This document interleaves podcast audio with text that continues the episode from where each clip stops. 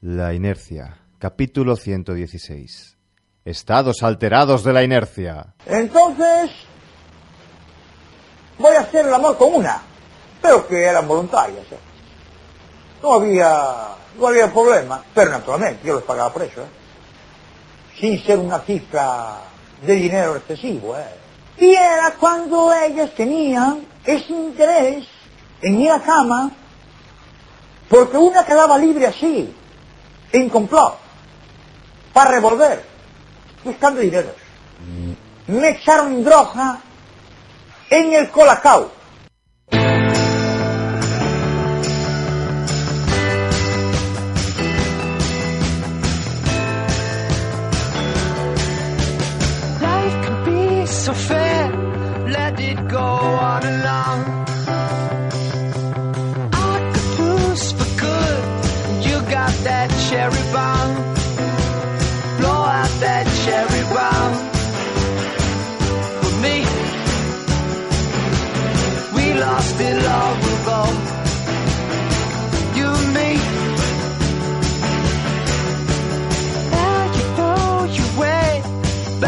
The spirit bar. Brush your teeth for bed. Blow out that cherry bomb. Blow out that cherry bomb. For me, mm, you got to know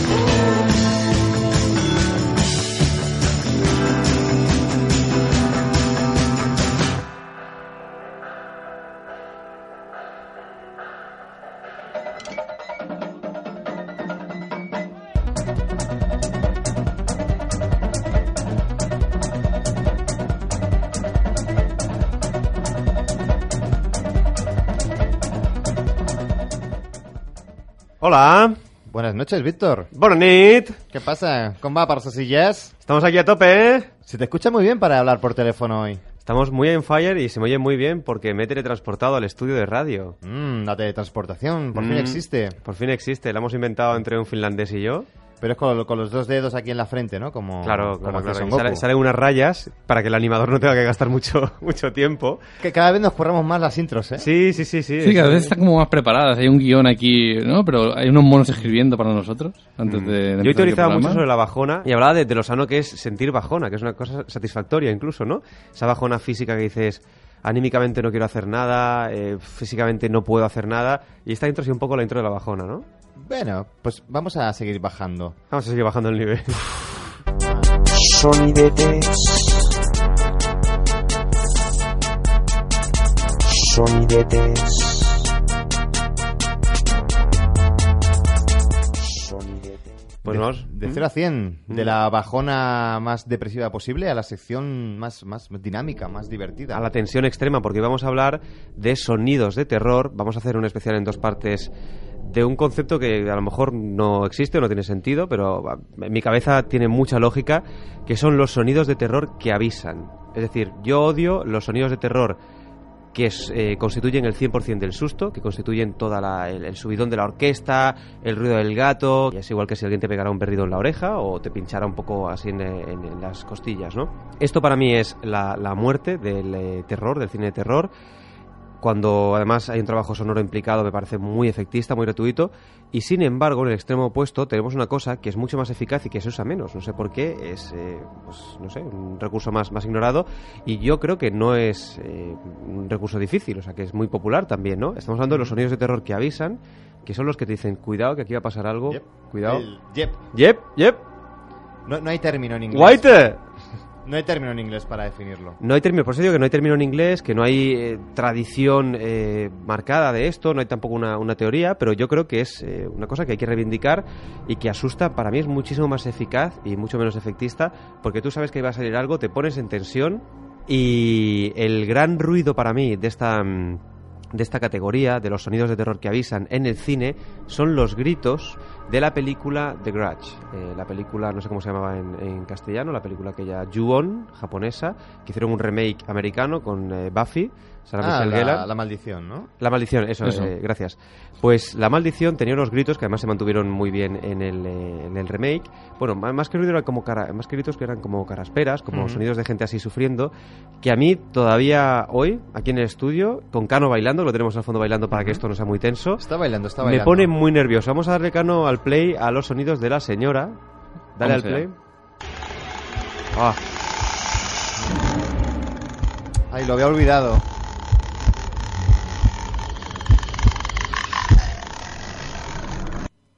mal rollo extremo, ¿eh? Pero claro, la escena no, Yo lo, lo pondré en mi boda, esto. El, el ramping de la... Para abrir el baile, ¿no? El ramping de la tensión en realidad es eh, totalmente honesto, porque te dicen, cuidado que viene el fantasma, ¿sabes? Te están avisando y con- de hecho cuando sales normalmente anticlimático, Ujú. porque la imagen del fantasma ya no puede superar este sonido. Vamos a escuchar otro cano, que me gusta mucho a mí meterme en este, en este ambiente. Este es el niño, el Toshio, que además sale Toshio y un, y un puto gato. La ima- las imágenes que salen aquí son bastante... Grimaza. El escuchante que estará en su casa de noche solo. eh, Este es el bueno.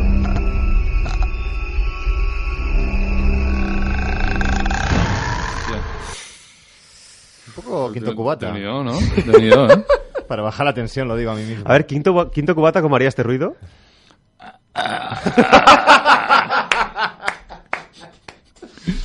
Ponemos el último corte y comparamos. A ver si es quinto cubata bajando las escaleras.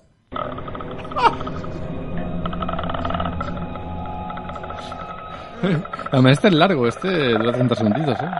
Este es para explayarse. Uf. Puto mal rollo. Quita, quita, quita, quita, quita. quita. Lo bajo, lo bajo, lo pongo de fondo sí, ahí sí. para, para que sigas hablando. Esto era un poco la prima japonesa de Quinto Cubata, ¿no? Pues esto es eh, La Maldición, Ju-On, de, de Grudge. Para mí, el gran ruido de fantasma de cine contemporáneo, da muchísimo miedo. Y en cine, eh, no, no quiero llamarlo clásico, porque esto es del 86, pero sí que cine ya más, más eh, consolidado o más veterano, tenemos un efecto de sonido que a mí me flipaba de pequeño, que me pone muy nervioso y que precisamente juega a anunciar, a avisar, a decirte, cuidado, que aquí hay, hay manteca, en términos técnicos. Vamos a ponerlo. Vamos a escuchar el radar de la película Aliens. Hay una pulsación constante, pipim. Hay como un chasquido y a la vez el pitido. Y el pitido sube de tono y de intensidad a medida que se acerca a algo. No te pueden avisar más, te están diciendo la distancia a la que está, te está diciendo incluso la cantidad. That's right outside the door. Man, this is a big fucking signal. 12 meters, 11, 10, 9 meters, 8 meters, 7, 6. It's reading right, man. Look, 5 meters. Encima de- del cine fantástico esa escena.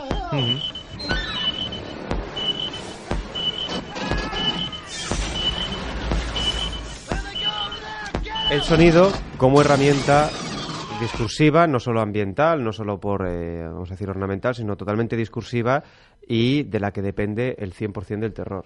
Ma- maestro, maestro. Una pregunta. Sí. ¿Qué fue antes, eh, este radar o el radar de las bolas de dragón? Que también era un poco lo mismo. Esta es la gran pregunta. Este radar fue, fue antes. Fue antes este. Series Cano. Series Cano. Sección egocéntrica por excelencia. Por supuesto. Pero, ¿qué te pensabas que era esta sección? Es la única que tiene el nombre de la persona de la que habla. No, el, el señor Juan Sonidetes está ahí. Ah, sí, sí, Es también. el que hace los guiones. Mira, yo voy a esperar a que acabe el Series Cano, porque voy a empezar la sección eh, poniendo la canción de inicio de la serie que vamos a analizar hoy, de la adaptación, en este caso norteamericana, en, en España, Que bien se explica, que vamos a notar que es doctor del tema, ¿eh? por supuesto. Vamos a escuchar la canción. Thank you for being a friend. Travel down the road and back again. Canción triste de Hill All Street. is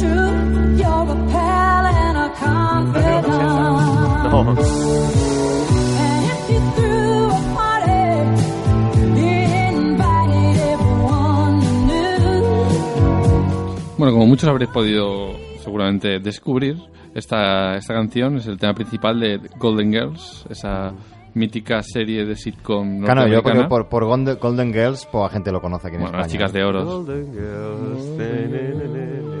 Y cuando has dicho como muchos habréis podido saber, yo sinceramente creo que poca gente lo habrá sabido. No, esta, hombre, a ver, para una Mm. generación esta canción fue bastante mítica, Pero ¿eh? es verdad que es una canción que es una canción que se ha olvidado, ¿eh? O sea, no es como la del Príncipe de Bel Air, no es como la del Gran Guerrero Americano. Es una canción que se ha olvidado bastante, ¿eh? Bueno, que nuestra generación tampoco veía a las chicas de oro, vamos. sí, la- yo la veía, ¿eh? Sí, sí, por supuesto. Yo no, no entendía nada y me perturbaba muchísimo la Cougar. sí, tenía pesadillas con que esa Cougar viniera, viniera por mí, ¿eh? Bueno, pues dicho Así- esto, así salió. la, la serie, recordemos, la emitió la NBC durante 11 años Y fue una serie que tuvo un gran éxito de audiencia. Recordemos que narraba la historia de cuatro abuelitas que se juntaban eh, en- en- en- antes de, durante la vejez, justo antes de, de morir prácticamente, y- debatían. hombre, no, no, claro, no, no, había, había, había una vieja y las otras tres eran prejubiladas o jubiladas. Bueno, pero ya. Señoronas, como Pero eran. señoronas. eh, representaban un poco la vejez de aquella época. Pero no, antes de morir, tío, no era arrugas ese hombre. No. estaban todo el día de ligoteo. Bueno, esa, era otra, porque eran ahí mujeres activas, hacen sus cosillas y sus historias.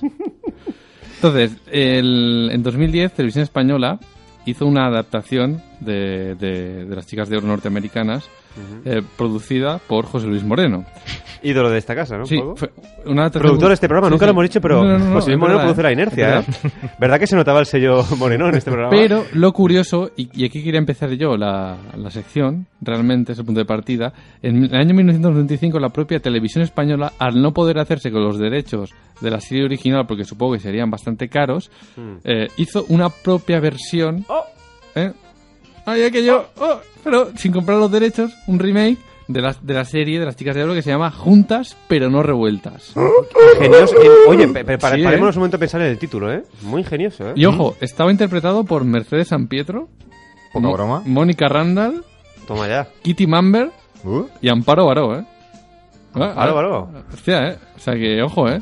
Buen reparto. Tenía, tenía un buen reparto. ¿Cuántas- ¿Cuánto duró Juntas pero no revueltas? Una temporada. Tuvo éxito re- relativo de audiencia, eh, rondando los 3 millones de espectadores, pero al final Televisión Española decidió, después de una temporada, eh, cerrar la serie. La serie eh, transcurría en una casa del sur de, de- de- de España, en Andalucía, y era muy costumbrista.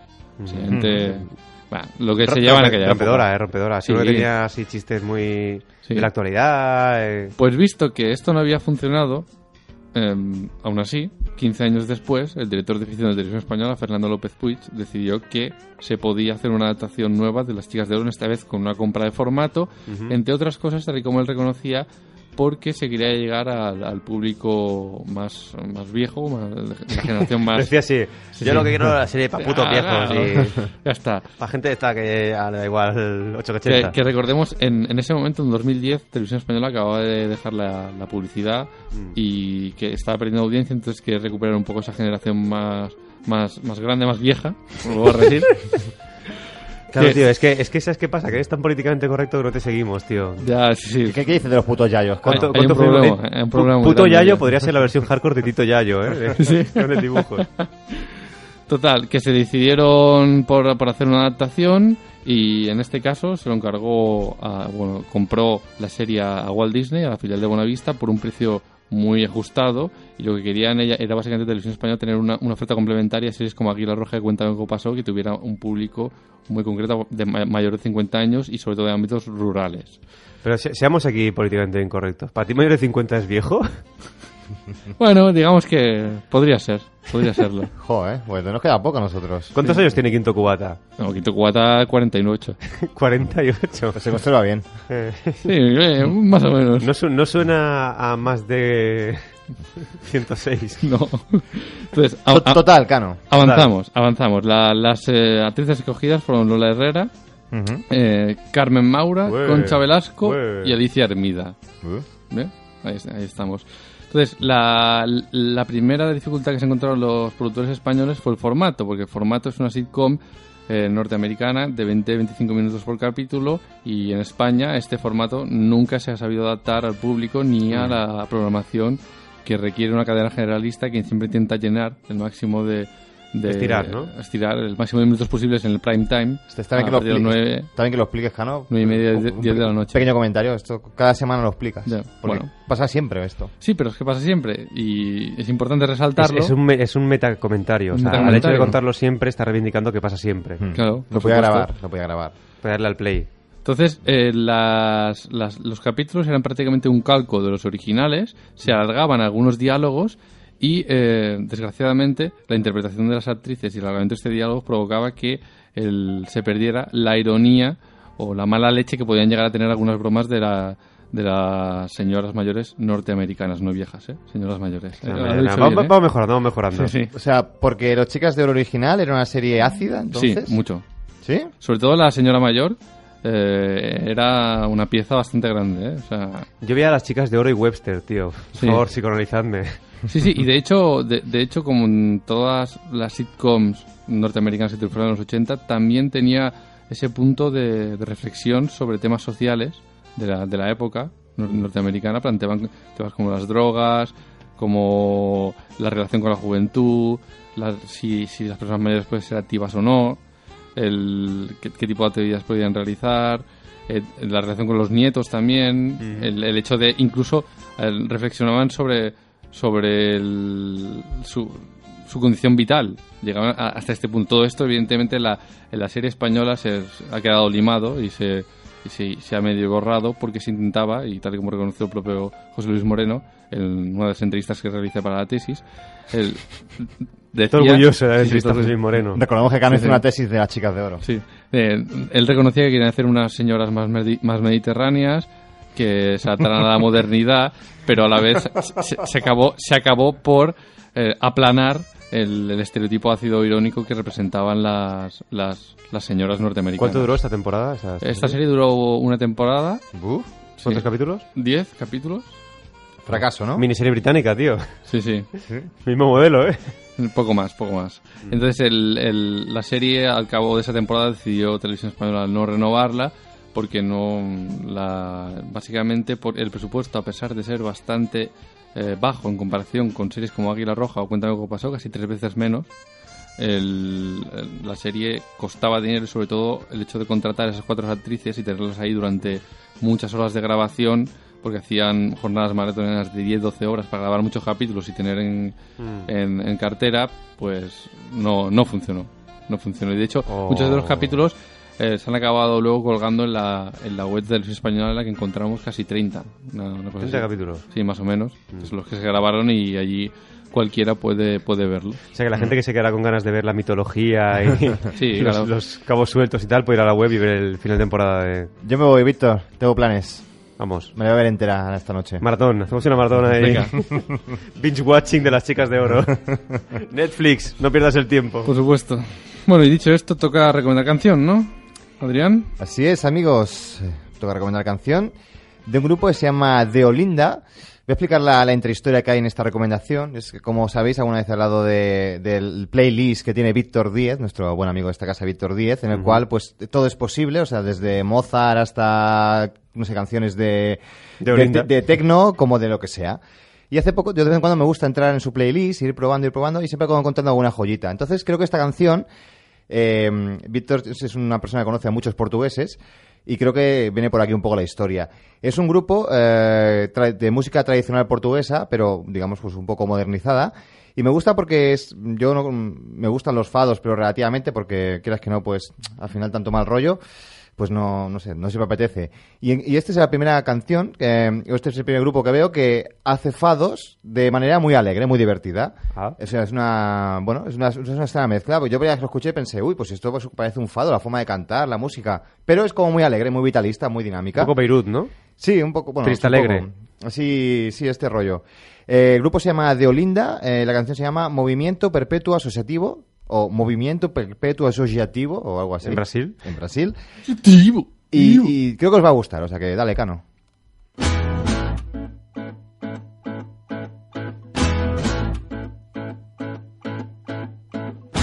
Agora sim damos a volta a isto. Agora sim há pernas para andar.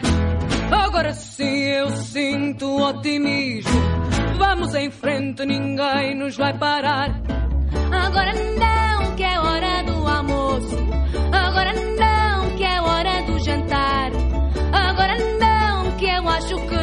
Posso. Amanhã trabalhar.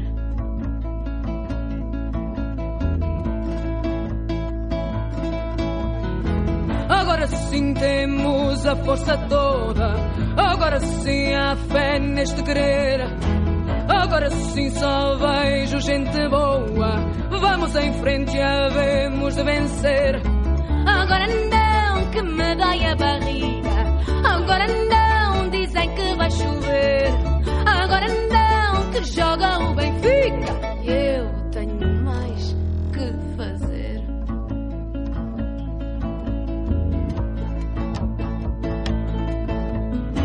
Agora sim cantamos com vontade. Agora sim eu sinto a união.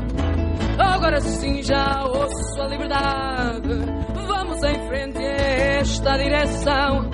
Agora não, que falta um impresso. Agora não, que o meu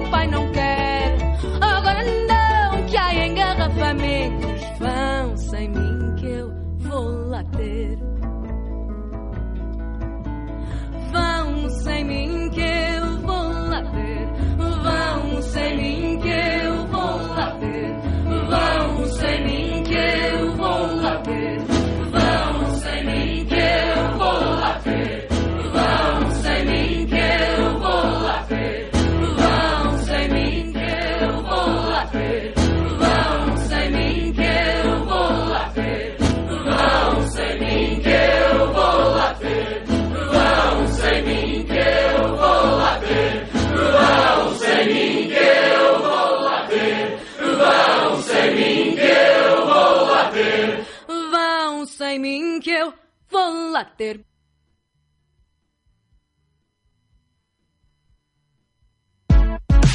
La inercia y amigos.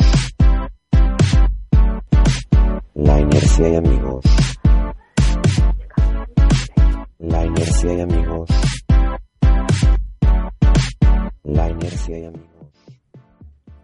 La inercia Brinés. ¿Qué pasa? ¿Qué tal la inercia familia? Brinés? ¿Cómo estás? ¿Cómo estáis? Muy bien. ¿Qué estás en la Hoy- isla? Estoy aquí en la isla y tú. Pues yo ahora no estoy en la isla, para una vez que yo no estoy en la isla, tú sí que estás en la isla, ¿esto qué pasa? Que es como... A ver, lo- si nos ve- a ver si nos vemos ya y volvemos a hacer una excursión, aunque sea ah, mm, de fase nivel eh, principiante. Sí, sí, ya, ya va tocando. Me, me odiasteis Navarro. mucho, me odiasteis mucho cuando os llevé a Galazzo. ¿Cómo, cómo estás? ¿Qué nos vas a contar hoy? Muy bien, muy bien. Pues mira, yo vengo a hablar por, por una vez a vincular que la inercia empezó como, como ah, programa de radio paramusical, ¿no? Mm. Y, y yo he empezado hablando de escritores, músicos y, y poetas Mm. ah, que, que tenían sus vínculos con, con la música, ¿no? Y hoy vengo a hablaros un poquito de, de esa mezcla. Volvemos a los rock para orígenes. poetas, si volvemos a los orígenes, que siempre, que siempre está bien, ¿eh? Una vez más, volvemos al origen. Sí, sí, Pues pues, cuenta, eso, cuenta. Venía a hablar de, de la colaboración que han hecho mm, Chari Maresté, un músico, y Joan Garau, eh, mi- ¿cómo has dicho tú? ¿Mi gran, mi gran señor o cómo era? Tu, tu señor, tu señor, gran señor, ya eso es un epíteto que le pones tú, ¿eh? Yo no, ya se lo pongo yo, ¿no? yo digo tu Pues- señor, que es como un tío noble ahí con fondo en pipa y tal, ¿no?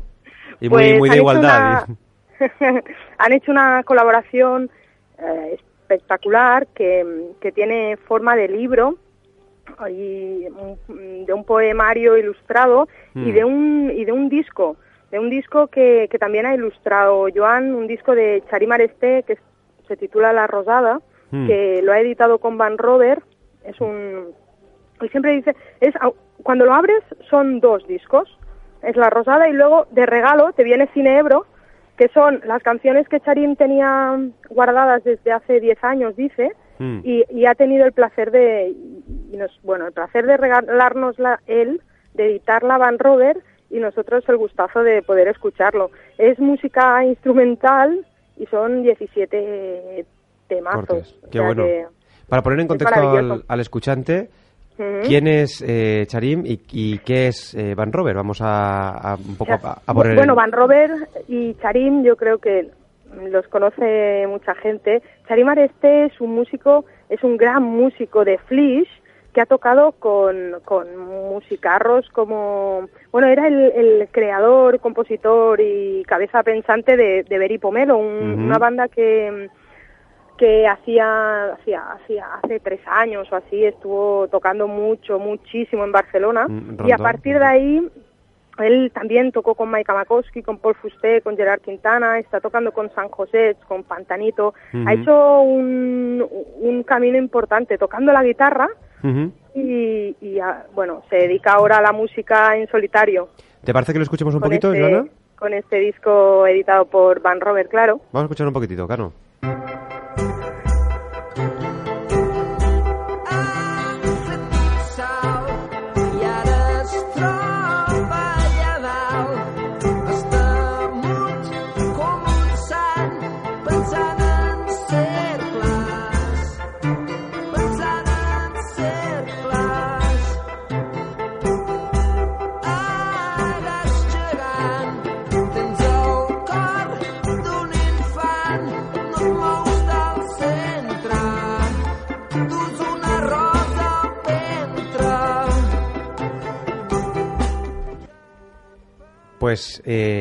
Un estilo muy reconocible disco, e inconfundible, sí. ¿no? Es un disco que, bueno, se, se titula La Rosada Mm. y, y es muy atrevido. Es, es en rosa pastel o chicle, rosa chicle más de, de una cosa maravillosa. Ah, Tenía muchos títulos antes de este, pero este me parece que es muy acertado. Mm. En la portada hay un hay un monje que al que no se le ve la cara Mm. eh, porque está tapado con una con un ramo de flores rosas de rosas básicamente y ese monje yo creo que lo han dicho en varias entrevistas tanto Charim como como Joan representa un poco la figura del, del artista contemporáneo de ese, de ese- y del no tan contemporáneo ¿eh? del Mm. artista que se que se ha- que se recluye en su en su cabaña para poder crear, ¿no? Para, no, no para dar misa, sino para, para poder mm, hacer plegarias así como él necesita para poder decir algo nuevo de, de- de este, de este siglo que nos ha tocado vivir. Y este concepto... convulso. Sí, y peligroso, ¿no? Este, este icono, este, este concepto, es obra de Joan, sale de conversaciones entre Joan y Charim. Es, eh, se entienden casi sin hablar, es brutal. Yo, yo creo que no me entiendo tan bien con Joan como se entiende Charim. Yo creo que es un es como un amor eh, entre ellos dos indescriptible y, es, es maravilloso verlos verlos crear juntos porque uno estaba en Barcelona y Joan este disco ya yo creo que ya lo hizo ya lo hizo en Mallorca y prácticamente no hablaron pero claro venían de, de un de hacer un trabajo previo juntos que era otra colaboración de la que de la que os quería hablar, que es Catacumba umbilical, que es este poemario editado por por Ruta 66, que tiene una, una editorial, una colección de versos ligados a, a rockeros. Es una conexión explícita con la música, porque sus creadores, tanto tanto Coco como Mai, es una pareja que hace cosas maravillosas y cos- cosas siempre hechas con amor, y ya lo demostraron en, en la presentación del libro, ¿no? pero contactaron con Charín para que hiciera un poemario. Y, y Charín dijo, sí, pero yo quiero trabajar con Joan, que trabajo de puta madre. Y cuando Joan se unió a las, a las conversaciones, con, tanto con la editorial como con Charim, le dijeron, vale, pues haz la ilustración de la portada y si quieres una o dos imágenes para, para el interior. Y Joan, cuando leyó los poemas, dijo, yo no puedo hacer tres imágenes y además se las habían pedido en blanco y negro. Y dijo, yo voy a hacer una, una imagen para Mm. cada poema. Qué y bueno. al final ha quedado, eh, tenía que ser un librito de, de pequeñito y, y muy más breve y al final es cada poema está acompañado de, de una mm, de una imagen De y de un una imagen a visual. color Mm. sí sí es brutal es un es un collage está hecho a, a- de una manera mm, como como presentó en la presentación Gerard Quintana con una Mm. canción de Bob Dylan dijo que que todo está roto en este siglo no y que eh, para crear algo nuevo hay que unir los fragmentos de lo que nos han dejado y yo creo que este este libro Catacumba umbilical es es el claro ejemplo de, de eso, de, de crear a partir de, de imágenes que, que, que estamos que le hemos visto hasta la saciedad, pero buscándole un nuevo una nueva interpretación, un nuevo punto de vista, una nueva mirada a esas cosas. Reformular sentidos, ¿no? Y cargar de nueva, nueva semiótica. Total, total. Mira, os voy a así para mm, leyendo un, un texto. Voy a voy a empezar por el final. Es un Sí. verso muy breve, pero luego ya si eso os leo otro poema más amplio. Pero es Matemàtiques 2. Les lleis de la vida y de la música son las mateixes. Y esto eh, termina así porque ya hay un Matemática 1 dentro del, del poemario. Pero muy Pero bueno. la idea del ver- el verso poema, ¿no? Esto es muy atrevido, muy radical y es que el, el, eh, o sea, lo das todo en una frase, o sea, no, no hay estructura, no hay eh, calentamiento, es la idea muy sintética, muy... eh, no quiero entrar en los tópicos de micropoesía y tweet y todo Eh. esto, pero, pero es una Bueno, pero va un poco con eso Sí, y sí, además sí. sí, la además yo creo que la poesía está en auge completamente. Estamos en el boom de lo poético y me parece maravilloso, me encanta, me, Mm. me entusiasma esta nueva manera de ver y de sin ponerse cursi, ¿eh? Eh, de ver la vida y, y verla a, a través de palabras Mm. para, para verla de otra manera. Mira, y el, el poema que os quería leer Sí. se titula Lavabos inundats, la Jota de Flix, porque Charim, Charim es de Flix, Mm. muy cerca de ahí, ¿no? Lo tenéis vosotros, Sí, sí, sí, sí. ahí por Tarragona.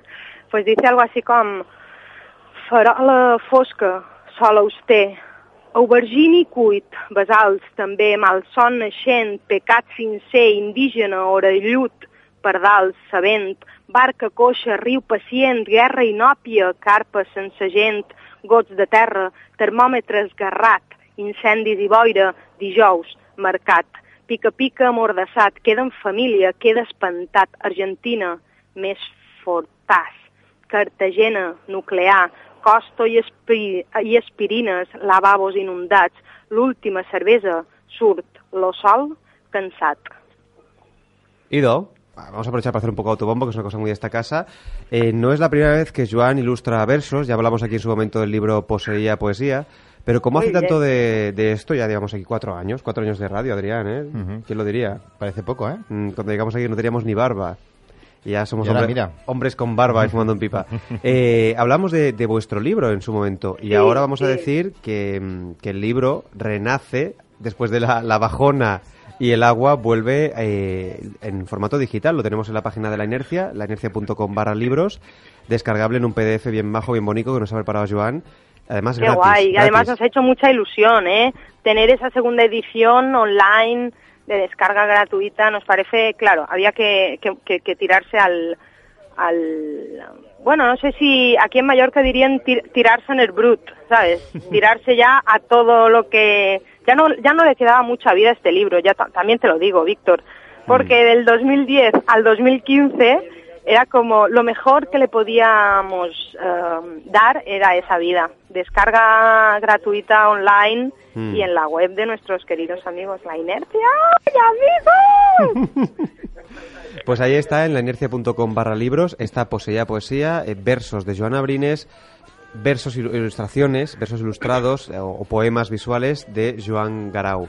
El libro... Es, la, sí, dime, dime. Sí, sí, que la, la gracia de, de las ilustraciones de Joan es que coge, que es que es que no es referencial, que tú puedes ver las imágenes y tienen una vida propia por ellas mismas. O sea, que yo yo soy fan de Joan, ¿eh? ya ya ya, ya comparto la también, vida yo con también. él por por algo, pero eh, que yo me haría camisetas todo el rato con sus imágenes y, y las ilustraciones del libro tanto de poesía, pero bueno de- del que hablábamos hoy también y, y yo creo que más porque de ahí se ve la trayectoria de Joan después de tantos años y, y- y son son imágenes súper coloristas Mm. muy pop pero captan ese espíritu musical del libro, ¿eh? tanto Mm. musical como poético. Es capaz de, de leyendo mm, unos versos, él hacer su propia interpretación que para nada sería la misma que, Mm. que yo creo que la que hace el propio autor.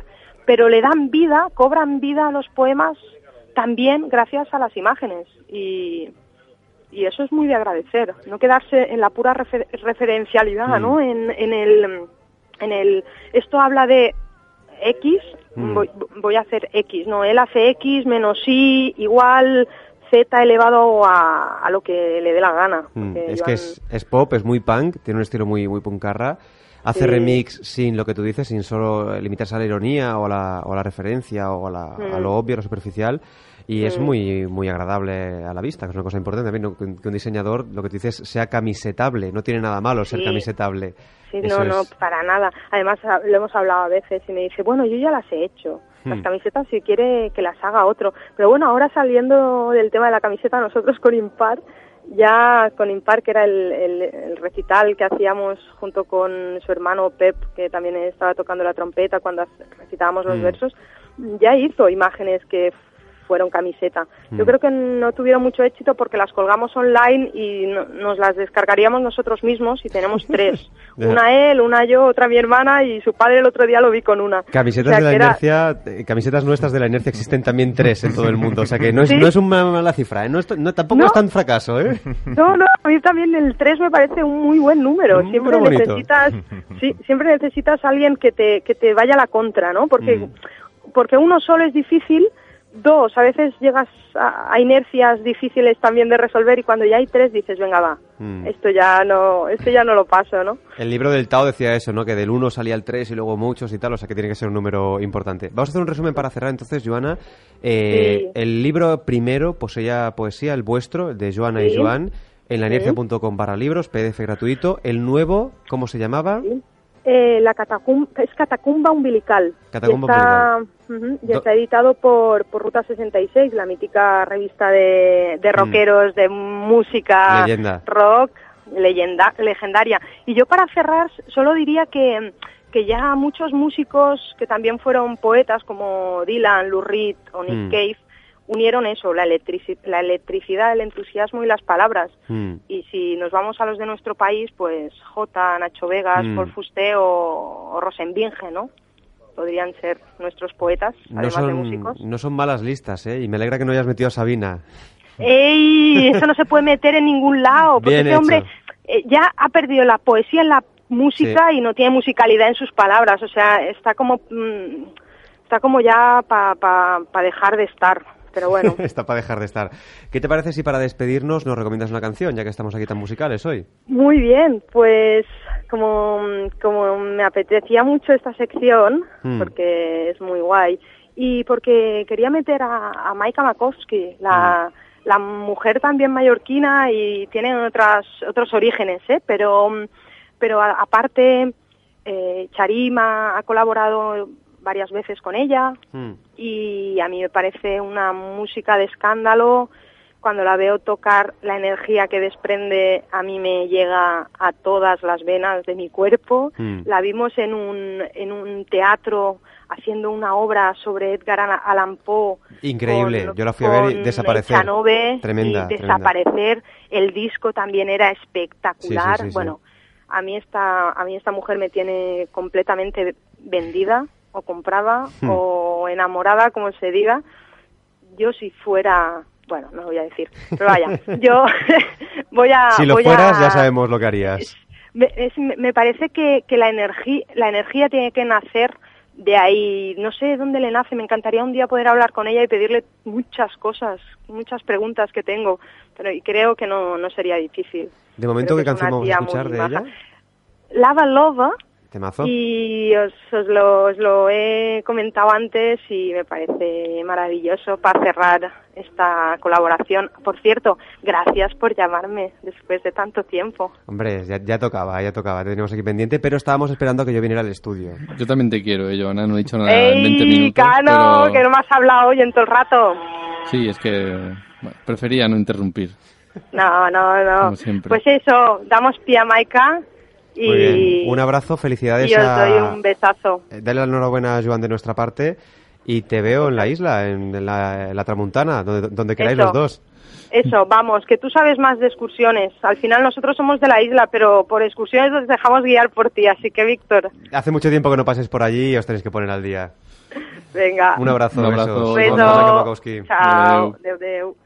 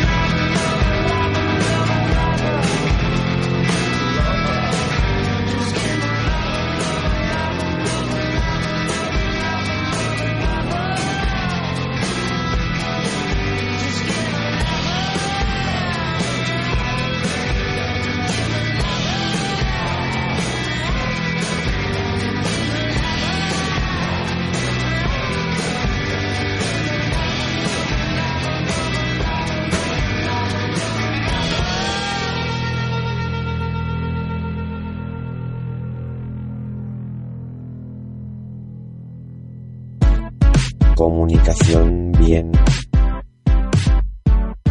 Comunicación bien. Yo hoy, hoy, quiero- hoy que estoy aquí en el plató, quiero pedir una cosa. ¿Puedo hacer una petición oficial a, a la mesa de redacción de la inercia? Creo que sé por dónde vas. Dígame. Por favor, no redobles. ¿No? Vale, venga. Creo que hablo en nombre de todos los escuchantes. que, que haga algo quinto cubata si quieres, que Claro, la pregunta es, ¿por qué quitamos el redoble bien hecho, grabado para, Muy bien grabado, además. Un para redoble hacerlo serio y de repente Cano hace un redoble? Bueno, preguntas. Ah, ahí está. Tesis doctoral incluso, ¿eh? bueno, pues el premio Comunicación Bien de esta semana va para... Rock Deluxe. Muy bien. Es así, Cano, así. Ey, pero no ha sido un redoble, ha sido como un palmeo flamenco. Sí. Sí, de mono con platillos un poco. Ojalá, Me, me- o- me ha- me ha recordado a mí. Compremos un mono con platillo que anuncie los Comunicación Bien. Rock Deluxe, Adrián, ¿por qué le damos el Comunicación Bien a esta revista? Pues le damos el comunicación bien a esta revista, lo planteamos, ¿no? Porque mm, reconocemos que ninguno de nosotros somos fieles seguidores, no la compramos mensualmente, no es tampoco un... Bueno, decir, no- para nosotros no es mm, un gran referente en el sentido de que, de que nos haya marcado personalmente y sin embargo le reconocemos muchas cosas. Por ejemplo, pues, eh, pues la longevidad, ¿no? Eh, Cuando nosotros teníamos un año, cuando tú, Víctor Navarro, tenías un año, salió el primer número de la Rock Deluxe y desde entonces pues no ha vuelto a bueno a estar saliendo pues mensualmente Eh, creo que una revista que se centra pues sobre todo en música muy muy alternativa nuevas tendencias etcétera que aguante durante tantos años ahí en, en la cresta de la ola pues bueno pues no deja de tener su mérito Mm. eso por una parte Eh, por la otra pues porque no deja de tener pues unas plumas de mucha calidad Muchísima. y tú ahí supongo que querrás hacer una, alguna mención Hombre, siempre que podemos, re- siempre que podemos eh, reivindicar, lo reivindicamos al amigo Jean Pons, que es un, eh, uno de los fijos y uno de los valores seguros. O sea, es que este hombre escriba donde escriba, hay que, hay que leerlo, hay que escucharlo, hay que atender, porque además compensa esa parte que dices tú de quizá de exceso de, mm, no diré de postura, pero sí de enconamiento en la independencia, exceso de diferencia, y luego llegan críticos que dentro de esa línea son mucho más cómodos o más, más relajados y lo que hacen es abrir, abrir el discurso. Es decir, la Rock Deluxe se hace accesible puntualmente, aunque es verdad que es una revista que requiere que juegues mucho con su, con su código. Pero reconocemos la veteranía, reconocemos... Es uno de estos valores a los que nos gusta ir de vez en cuando. ¿no? Que dices, no la, no la leo cada mes, pero cuando la puedo coger y estar media hora con ella, una hora con ella, pues a lo mejor se lo puedes entregar y te hace feliz. Eh, algunos textos de, de calidad, tienen, pues, la calidad literaria es, es, es maravillosa.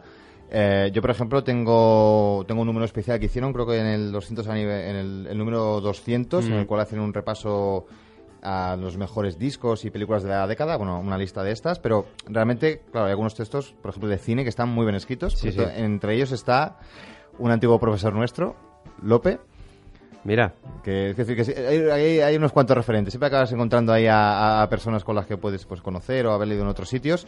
Y una última consideración es que, eh, claro, Rock Deluxe tiene tanta fuerza que eh, a veces pues sus apuestas acaban, acaban transformando a, a artistas que quizá estaban destinados a pasar al anonimato a, bueno, a, a estrellas o como mínimo pues a gente reconocida, ¿no? Entonces Rock Deluxe se, se comenta ¿no? que en su momento apostó mucho por los planetas ujú. eh, y bueno, los planetas han sido lo que han sido y en su momento Pero, no fue, pero eso no fue Julio Grande el que lo descubrió. El que- Julio, Julio Ruiz se cuelga la medalla a él, pero es verdad que la Rock Deluxe también hizo una campaña bastante intensa. y, y, por ejemplo en su momento también se le dio mucho bombo a, a Nacho Vegas Sí, Con sí, su- sí, con, sí, sí. con su carrera en solitario recuerdo que cuando salió el, el- el segundo CD el Cajas de Música Difíciles de Parar Mm. en su momento Rod Deluxe le dio una portada que y en su momento fue bastante sonado es decir, que es verdad que es- está un poco, mm, aquello que se dice, ¿no? Entre, por encima del bien y del mal a veces, pero bueno, siempre que, que sirva para que, para que la gente pueda descubrir artistas de esa calidad, pues oye, pues... Pues le- como nosotros más o menos, Sí. ¿eh? Yo la semana pasada te escuché recomendando el tijerazo ese y dije, ya, Ya. ya nos hemos no, pasado cómo no. La, la crítica musical. Y ya para cerrar la sección, un apunte histórico. La, la revista nació en el 84 de las cenizas de otra revista que se llama Rock Special, que estaba creado por el, por el, el equipo que en- durante los años 70 publicaba Vibraciones, otra, otra revista musical muy famosa y, y que descubrió grandes grupos de la década en España. Veteranía, veteranía, Claro. constancia, voz eh, y claridad de ideas. Y además papel, que es una cosa que defendemos Sí. mucho. Publicar en papel.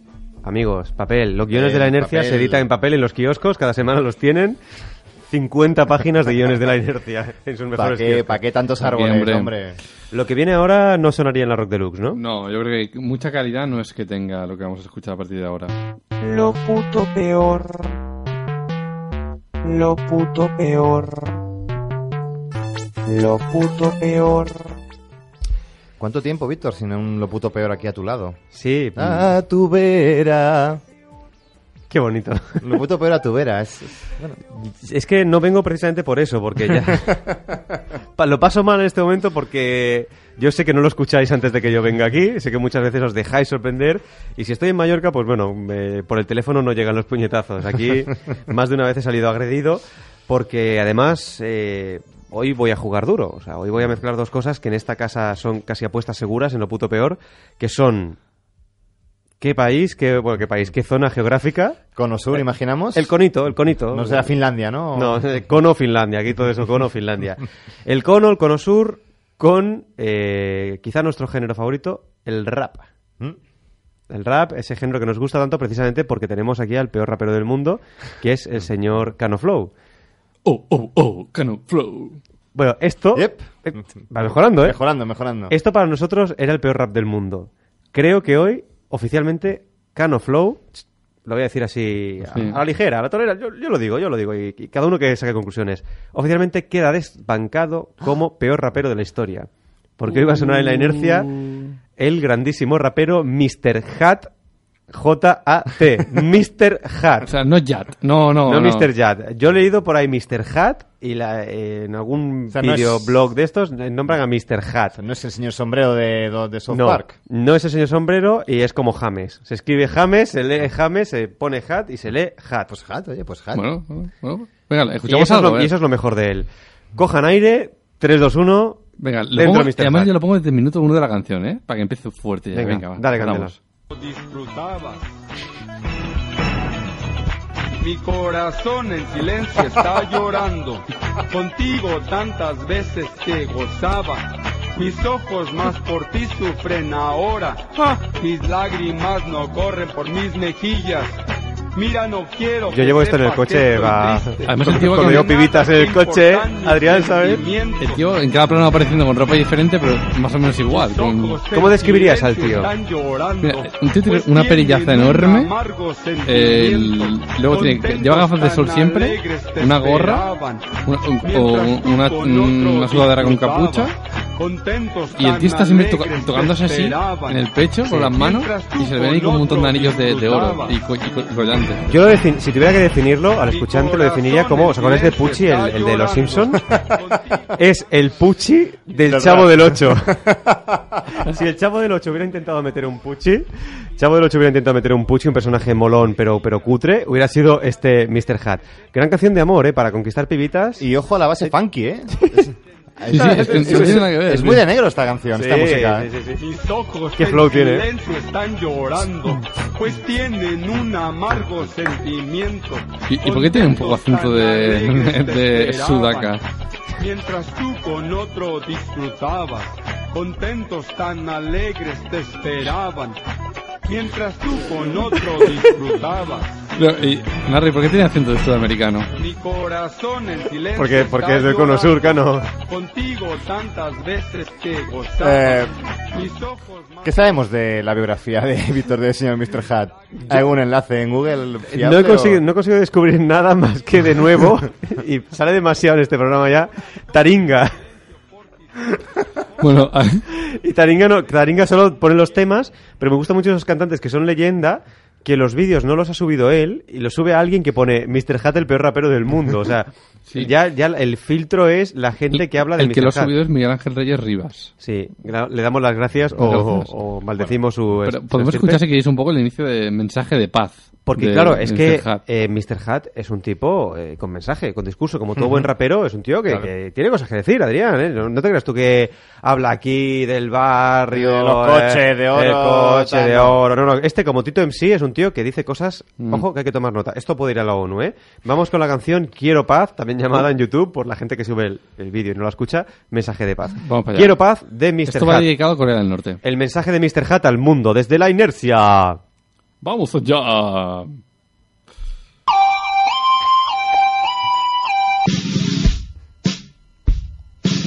Joder. Semana Santa.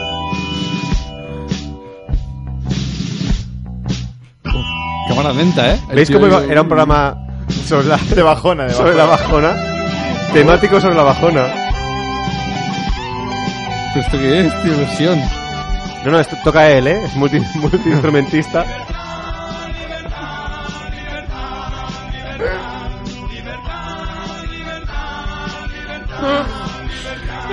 Cosa hermosa, maravillosa, que el mundo todos debemos tener. Ojo, ¡Oh, ¡Sube! Más algunos ¿Por qué el quiero paz lo dice una voz satánica? Es muy violento, ¿no? por verla desaparecer.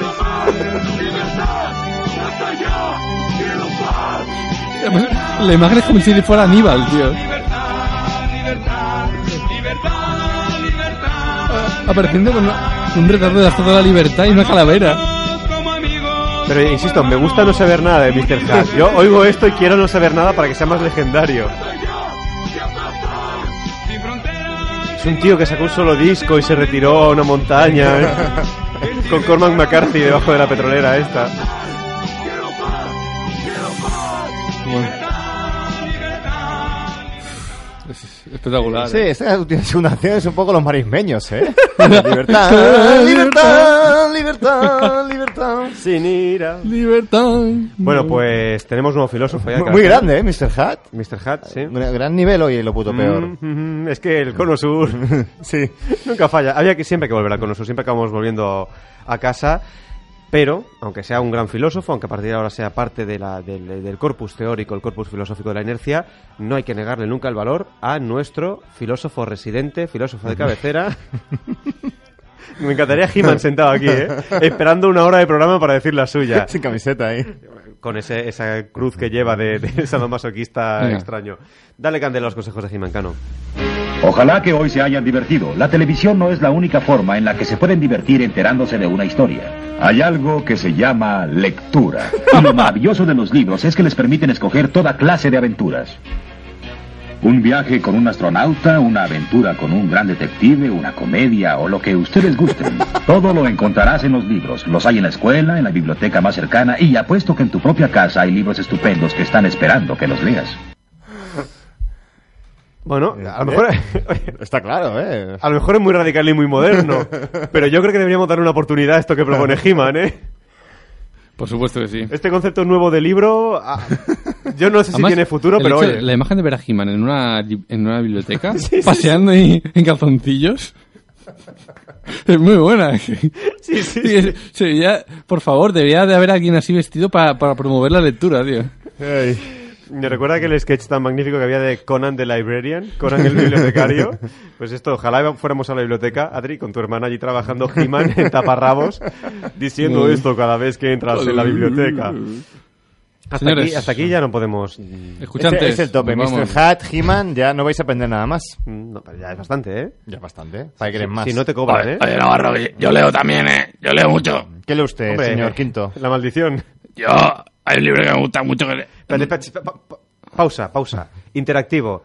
Queridos escuchantes, si creen que va a hablar de Raúl, pase No. a la página siguiente. No, no voy a hablar de Raúl. ¿No? Narro.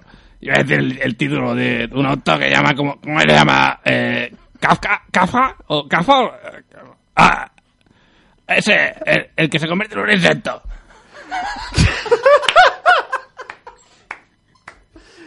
Buenas noches y Eso, buen buenas destino. noches. Hasta luego. Hasta luego. Hasta lunes.